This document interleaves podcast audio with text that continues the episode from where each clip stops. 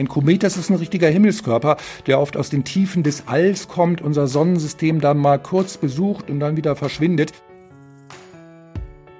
Dieser Komet könnte tatsächlich in den nächsten Tagen und Wochen mit bloßem Auge sichtbar sein. Insofern kann ich für diese Abendstunden jetzt in den äh, Winter- und Frühjahrsmonaten drei helle Planeten äh, ankündigen. Es gibt immer bestimmte Zeiten, wo diese Planeten relativ gut zu sehen sind, eben wenn sie von der Erde aus gesehen der Sonne gegenüberstehen. Hallo und willkommen bei Wetter wissen was, einem Podcast von wetter.com. Wöchentlich sprechen wir hier über spannende Themen rund um das Wetter, das Klima und die Umwelt. Hier ist Daniela Kreck und ich freue mich, dass ihr reinhört. Wir befinden uns im neuen Jahr und damit auch in Staffel 8 von Wetter wissen was. Wir hatten ja eine Woche Pause, aber ab jetzt hört ihr uns wieder regelmäßig jeden Freitag. Mit was für einem Thema starten wir ins Jahr 2023? So, wettertechnisch passiert ja gerade nicht so viel, außer dass der Winter viel zu mild ist und wir den Schnee vermissen. Wie sieht's denn mit dem Weltraum aus? In dem Kosmos kann man ja interessanterweise die genauesten Vorhersagen erstellen. Also, welche astronomischen Highlights erwarten uns dieses Jahr? Dazu kann uns heute etwas unser Metrologe Andreas Machalitza erzählen. Hi Andi. Ich grüße dich. Hallo Daniela. Andi und ich sprechen heute über die Highlights, die uns dieses Jahr im Weltraum erwarten werden. Das heißt, Sternschnuppennächte, Mond, Sonnenfinsternisse, Kometen und auch Planeten sind Thema der heutigen Podcast-Folge. Natürlich erklärt uns Andi auch, welche Zeiträume die wichtigsten sind, woran man den Unterschied zwischen Jupiter und Venus erkennt und was für ein Komet uns aktuell eigentlich begleitet. Worauf freust du dich im Jahr 2023? Ich freue mich auf möglichst viele richtig glasklare Abend- und Nachtstunden, also nicht so ein Wolkenbrei, wie wir ihn jetzt im Moment, diesem Januar haben, und vielleicht mal auf ein paar schöne Nächte äh, auf dem Lande abseits der Lichtverschmutzung, wo man mal richtig schön die Milchstraße sehen kann, dieses zart leuchtende Band, äh, aber auch auf Phänomene, die sich quasi in unserer Atmosphäre abspielen, also so ein bisschen an der Schnittstelle zur Meteorologie, ähm, zum Beispiel die leuchtenden Nachtwolken im Juni, Juli auch immer ein sehr stimmungsvolles Phänomen. Und äh, ich hoffe und spekuliere so ein bisschen auf Polarlichter. Da könnte in diesem Jahr vielleicht auch mal was gehen.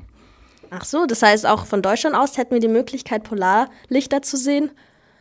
Das ist zum Beispiel eine Sache, die kannst du nicht so exakt vorhersagen, aber die Chancen steigen, weil einfach die Sonne ein bisschen aktiver wird. Und ja, das ist normalerweise ein Phänomen, was äh, generell den hohen nördlichen Breiten äh, oder auf der Südhalbkugel in südlichen Breiten, den Polargebieten vorbehalten ist. Aber wenn die Polarlichter besonders kräftig sind, kann das auch mal durchaus ähm, Mitteleuropa erreichen. Und dann gerade so in den Übergangsjahreszeiten März und September haben wir eine ganz gute Chance. Vielleicht klappt das ja dieses. Bin ich ja gespannt. Dann noch aber ein kurzer Rückblick. Was war astronomisch gesehen das Außergewöhnlichste im Jahr 2022? Oder gab es überhaupt irgendwas Außergewöhnliches?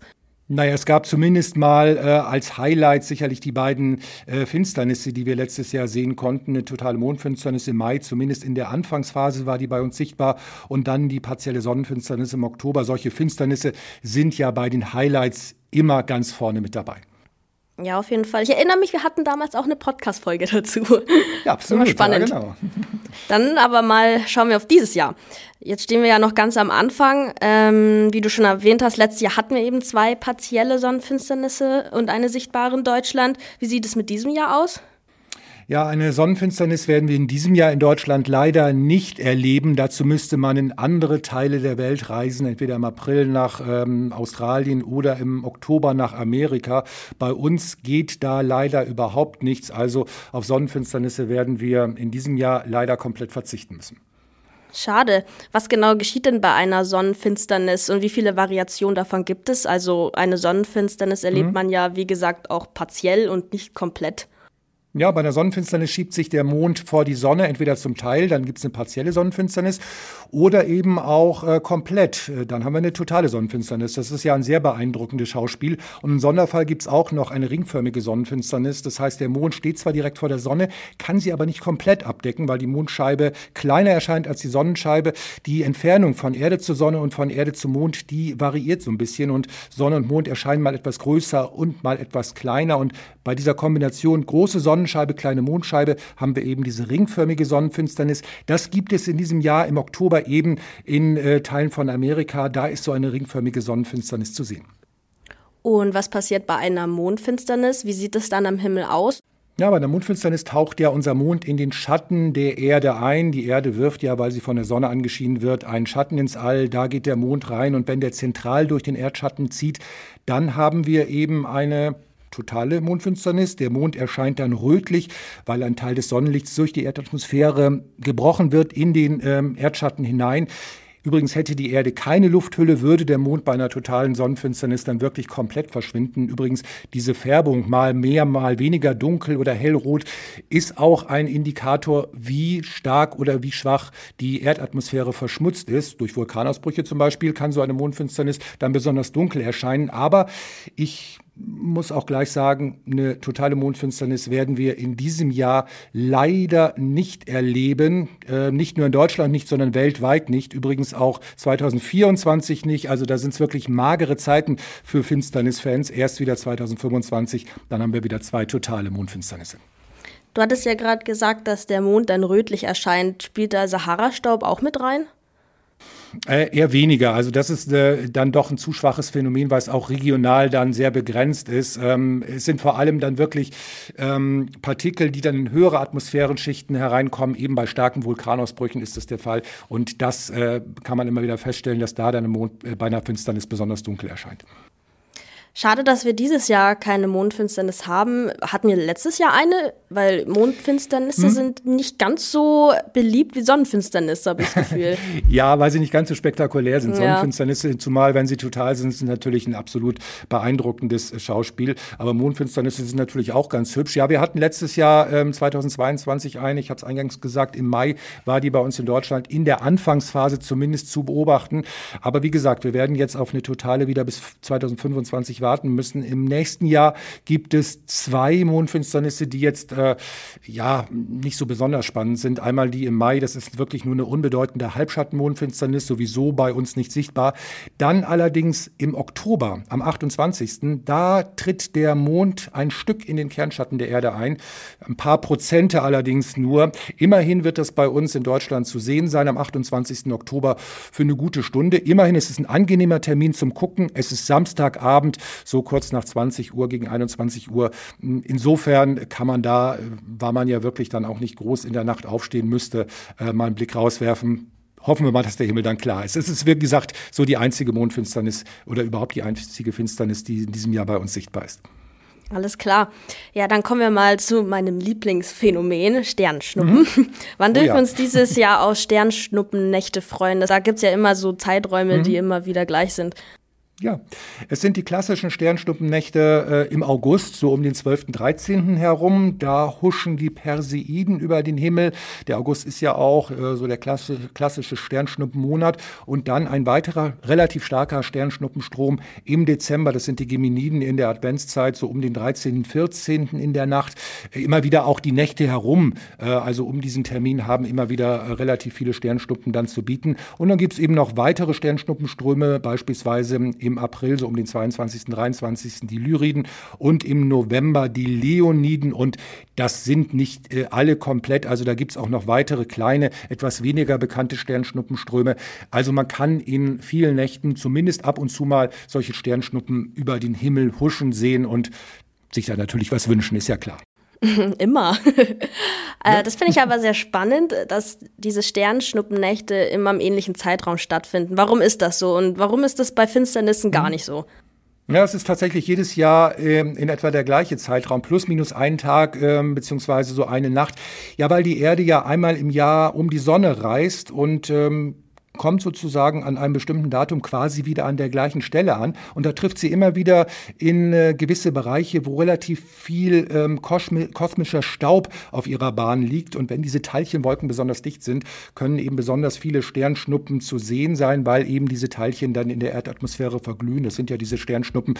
Und das Maximum ähm, eines Sternschnuppenstroms, das findet mal ein paar Stunden früher, mal ein paar Stunden später statt. Das ist allerdings dann auch sehr entscheidend, wenn nämlich das Maximum Maximum auftritt, während bei uns helllichter Tag ist, verpassen wir das Beste. Wenn das Maximum dagegen in der Nacht ist, dann liegen wir eben voll drin und kriegen das voll mit. Und genau das passiert auch in diesem Jahr bei den Lyriden im April zum Beispiel. Da tritt das Maximum morgens um drei Uhr auf. Das ist eine ideale Zeit. Ähm, außerdem ist es ein Sonntagmorgen und es stört kein Mondlicht. Also besser geht's kaum. Also das kann man sich schon mal so ein bisschen vormerken, kann man auf einen klaren Himmel nur hoffen. Und übrigens, was das Mondlicht angeht, das ist ja immer so ein bisschen das Problem äh, bei Sternschnuppen, weil dann eben nur die hellsten zu sehen sind und nicht die schwächeren.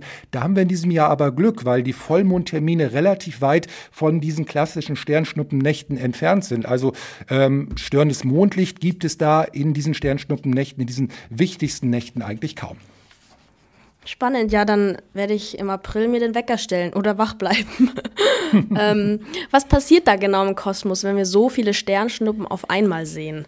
Hm, ja, diese kleinen äh, Teilchen aus dem Kosmos, die sind ja wirklich nur äh, Staubkorn groß zum Teil. Die treten in die Erdatmosphäre ein und verglühen dabei. Und dieses Verglühen nehmen wir dann als Sternschnuppe wahr. Das ist also für höchstens ein paar Sekunden oder Bruchteile von Sekunden zu sehen, diese Leuchterscheinung. Je nach Eintrittswinkel können die mal schneller oder mal langsamer sein und je nach Größe der Staubkörner dann mal auch schwächer oder auch mal richtig hell. Manchmal sind die auch so hell, dass die äh, wirklich mal einen Schatten werfen können oder auch mal so ein, äh, ja, so ein akustisches Geräusch dann hinterlassen. Also das ist bei besonders hellen Sternschnuppen dann auch durchaus mal möglich. Ja, ich wollte gerade sagen, manche Sternschnuppen, die fallen sofort auf und manche sieht man fast mhm. gar nicht. Ähm, ja. Bin ich mal gespannt. Aktuell haben wir ja die Möglichkeit, einen Kometen am Nachthimmel zu sehen. Was ist da der Unterschied zu einer Sternschnuppe? Ja, Sternschnuppen sind wie gesagt die Leuchterscheinungen, die sehen wir nur mal kurz ähm, und dann ist es vorbei. Ein Komet, das ist ein richtiger Himmelskörper, der oft aus den Tiefen des Alls kommt, unser Sonnensystem dann mal kurz besucht und dann wieder verschwindet. Einige Kometen sind dann, man sagt periodisch, das heißt, die kommen in bestimmten Abständen mal bei uns vorbei. Am bekanntesten übrigens der Hallische Komet, der war ja 1986 das letzte Mal da dauert jetzt noch 40 Jahre, bis er wieder bei uns auftaucht, also in den 2060er Jahren. Und es gibt dann auch Kometen, die kommen einmal bei uns vorbei und verschwinden dann wieder bis in alle Ewigkeit. Die bestehen ja in der Regel so aus einer Mischung aus Felsen, Staub und Eis, werden auch gerne mal als schmutzige Schneebälle bezeichnet. Und wenn sie in der Nähe unserer Sonne sind und aufgeheizt werden, dann fangen sie an, so ein bisschen zu dampfen. Dann entsteht dieser charakteristische Kometenschweif. Und äh, das sind dann eben auch die Staubspuren, durch die sich unsere Erde bewegt. Und dann kommt es es eben zu den Sternschnuppen. Also da ist diese Verbindung zwischen den Kometen und den Sternschnuppen. Eigentlich super interessant, dass eine Sternschnuppe aus Staub besteht und äh, ein Komet ein richtiger Himmelskörper ist. Aber warum kommen Kometen viel, viel seltener vor? Ja, diese Kometen ähm, sind eben mehr als nur ein Staubkörnchen und Staubkörnchen, davon gibt es eben viele. Und wenn die eben in unsere Erdatmosphäre eindringen, dann sehen wir eben ständig neue Sternschnuppen. Das können ja Dutzende in einer Stunde sein, in diesen richtigen Sternschnuppennächten. Und ähm, ja, es gibt allerdings auch mehr Kometen, als man jetzt wirklich beobachten oder mit bloßem Auge sehen kann. Es gibt auch in diesem Jahr relativ viele Kometen am Himmel. Allerdings kann man die nur mit ausreichend großen Teleskopen betrachten, denn die allermeisten sind sehr, sehr lichtschwach. Aber ab und zu wird dann mal einer so hell, dass er mit bloßem Auge so als verwaschenes Fleckchen am Himmel zu sehen ist oder auch mal richtig beeindruckend mit einem richtig langen Schweif, der über den halben Himmel zieht. Den letzten richtig schönen Kometen, den konnte man ja vor zweieinhalb Jahren sehen, im Sommer 2020. Das war ja der Komet Neowise, der da wirklich den Sommerhimmel äh, damals richtig schön schmückte. Genau, wie gesagt, aktuell haben wir ja einen Kometen, mhm. den wir sehen können. Was macht diesen Kometen gerade so besonders? Ja, das ist der Komet äh, mit dem äh, schönen Namen C 2022 E3ZTF. Also vielleicht fällt Wunderschöner uns Name. Ein, ein, vielleicht fällt uns ja noch ein einprägsamerer Name für diesen Kometen ein, gerade wenn er wirklich ein bisschen wow. mehr Schlagzeilen machen sollte. Dieser Komet könnte tatsächlich in den nächsten Tagen und Wochen mit bloßem Auge sichtbar sein. Ab Mitte bis Ende Januar, Anfang Februar kommt er der Erde dann am nächsten. Das sind gut 40 Millionen Kilometer Entfernung noch. Äh, zum Vergleich die Sonne, das sind 150 Millionen Kilometer, kommt also relativ nah. Aber da wird dann so Anfang Februar auch so langsam das Mondlicht anfangen zu stören. Ähm, und das ist dann äh, schon ein bisschen das Problem, denn man braucht auf jeden Fall einen richtig tiefen, dunklen Himmel, da könnte es eine Chance geben, den Kometen mit bloßem Auge zu sehen, aber er wird halt ein bisschen auch an der Grenze der Sichtbarkeit mit bloßem Auge sein. Also ein kleines Fernglas ähm, sollte da auf jeden Fall helfen und da sollte er dann definitiv zu sehen sein. Man muss auch wirklich sagen, Helligkeitsvorhersagen bei Kometen sind sehr, sehr knifflig. Ähm, da hat es auch schon manche bei manchen Kometen große Enttäuschungen gegeben, die wirklich sehr groß angekündigt wurden, als der, ähm, ja, ich kann mich noch erinnern an vor ein paar Jahren an den großen Weihnachtskometen, der aber auch wirklich nur sehr, sehr schwach zu sehen war. Andererseits, manche Kometen haben sich dann noch besser entwickelt als gedacht. Also es lohnt sich das in den nächsten Tagen genau zu beobachten, wie sich die Helligkeit dieses Kometen beobacht, äh, entwickelt und dann möglicherweise in hoffentlich einer klaren Nacht da mal rauszugucken. Allgemein äh, ist auch die Position dieses Kometen dann Ende Januar sehr günstig, weil er bei uns ähm, die ganze Nacht zu sehen ist. Er ist sozusagen zirkumpolar, er geht also gar nicht unter und befindet sich dann so in der Nähe des Polarsterns, also in diese Richtung, in die ähm, mittelhohe Nordrichtung, kann man dann mal nach ihm Ausschau halten. Alles klar, aber wie kann ich mir den Kometen vorstellen? Sieht er dann am Himmel auch aus wie ein Stern oder darf ich ihn mir auch mit Schweif vorstellen oder mhm. woran erkenne ich es, dass es ein Komet ist? Ja, im Idealfall äh, siehst du natürlich dann wirklich so einen richtig äh, etwas ausgedehnteren äh, Himmelskörper, also so ein verwaschenes Fleckchen und äh, dann wirklich auch mit einem Schweif. Aber dazu müsste er schon wirklich relativ hell sein. Also ich bezweifle jetzt im Moment, dass das so gut mit bloßem Auge zu sehen ist. Solche Aufnahmen eben Komet mit Schweif, die wird man vor allem dann ähm, in äh, größeren Teleskopen sehen oder wenn man mal eine, ein, eine fotografische ähm, Aufnahme davon macht, ähm, da kann man ja ein bisschen länger belichten und dementsprechend dann auch wirklich mehr Licht sammeln ähm, und äh, dementsprechend dann auch den Kometen besser erkennen. Also in dem Fall äh, würde es schon wahrscheinlich ein Erfolg sein, wenn man da so ein äh, verwaschenes Fleckchen am Himmel äh, sieht. Aber wie gesagt, man wird aus äh, der Stadt äh, raus müssen, wirklich aufs Land, in dunkle Gebiete. Ähm, da besteht am hm, Ist ja meistens so, wenn man den Nachthimmel ja. beobachten will. Ähm, so ist es, ja. Bin ich mal gespannt, was für Fotos rauskommen werden. Aber wo kann ich den Kometen am besten sehen in Deutschland? Gibt es da irgendwie Standorte, wo es am idealsten ist? Abgesehen davon, dass man natürlich die dunklen Gebiete aufsuchen muss, kannst du ihn überall in Deutschland sehen. Also er steht ja wirklich äh, ideal von der Position her am Himmel, wie gesagt. Ähm, das Problem wird halt sehr sein, seine Helligkeit. Ne? Damit steht und fällt äh, die ganze Beobachtung letztendlich. Alles klar. Gut, dann schauen wir uns doch mal die Planeten an. Welche Planeten können wir dieses Jahr am Abendhimmel erkennen? Mhm.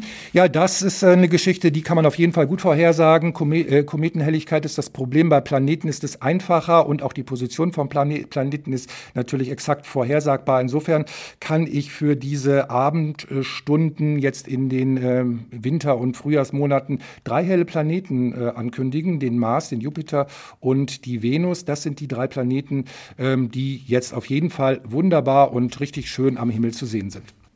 Und kann ich sie das ganze Jahr übersehen oder wie groß ist der Zeitraum? Nee, die kannst du nicht das ganze Jahr übersehen. Ähm, die, es gibt immer bestimmte Zeiten, wo diese Planeten relativ gut zu sehen sind, eben wenn sie von der Erde aus gesehen der Sonne gegenüberstehen, also sozusagen auf unserer Nachtseite, dann sind sie auch der Erde am nächsten und leuchten dann äh, besonders hell. Das gilt zumindest für die äußeren Planeten, für den Jupiter und den Mars.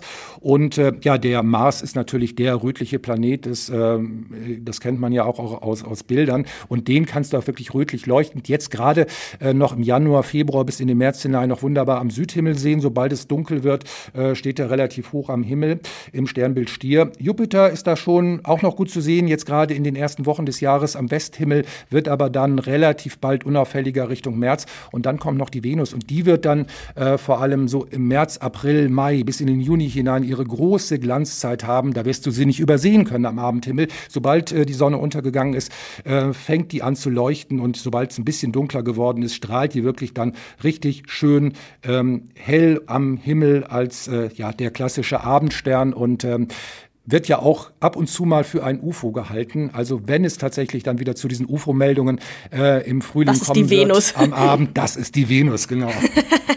Alles klar. Ja, den Mars habe ich, glaube ich, schon mal gesehen, wie du gesagt hast, rötlich. Ähm, aber gibt es einen Unterschied zwischen Jupiter und Venus? Leuchtet der eine Planet stärker als der andere? Ja, die Venus kann im Prinzip noch etwas heller und äh, strahlender sein, aber der Jupiter strahlt auch so ein ähm, relativ ruhiges gelbliches Licht aus. Ah ja, die Venus okay. ist da noch so ein bisschen mehr ins Weißliche reingehend und vor allem, was woran man allgemein Planeten erkennen kann, sie leuchten halt wesentlich ruhiger äh, als ähm, die Fixsterne. Die sind ja immer so ein bisschen am, äh, am Flackern. Ja? Da, da kann man erkennen, das ist ein Fixstern. Die Planeten leuchten ruhig und gleichmäßig. Ah, gut zu wissen. Ähm, einige sagen ja, dass Planeten wie der Mars oder die Venus unsere Stimmung beeinflussen. Da ist man dann ganz schnell bei den Horoskopen. Lässt sich so eine Wirkung wissenschaftlich erklären? Ja, das geht dann schon in Richtung Astrologie und rein wissenschaftlich betrachtet sind die Wirkungen der Planeten auf die Erde und auf die Menschen natürlich verschwindend gering und nicht messbar und sie sind nicht vorhanden und ähm, trotzdem ist die Astrologie ja ziemlich tief äh, verankert in unserem Denken. Es ist ja schon äh, praktisch eine uralte ähm, Vorhersagekunst. Ähm, aber es hat auch schon verschiedene wissenschaftliche Untersuchungen gegeben und die haben gezeigt, dass ähm, astrologisch gemachte Aussagen und Aussichten keine signifikant höhere Trefferquote haben als willkürlich gemachte Behauptungen. Insofern ähm, ja, kann man das natürlich so ein bisschen als Spielerei, als Unterhaltung betrachten, aber für manchen ist es auch einfach Lebenshilfe. Ja, das glaube ich. Aber irgendwie ein Glück, dass unser Glück also nicht abhängig ist vom Lauf der Planeten. Ähm, aber dann sind wir hiermit auch schon am Ende der Podcast-Folge angekommen und ich hoffe mal, dass die Sterne in diesem Jahr günstig für uns stehen. ähm, danke für deine Zeit, Andi. Sehr gerne. Und ich bin gespannt, was uns dieses Jahr noch alles erwartet. Und wir hören uns ganz sicher bei der nächsten Podcast-Folge. Danke, dass auch ihr reingehört habt und ich hoffe, ihr seid bei der nächsten Folge wieder am Start. Da wird es auf jeden Fall wieder spannende Themen rund um das Wetter und das Klima geben. Und wenn euch unser Podcast gefällt und ihr uns unterstützen wollt, dann abonniert doch unseren Kanal hier auf Spotify, iTunes, YouTube und Co. Dann verpasst ihr auch keine Folge zum Thema Wetter und Klima.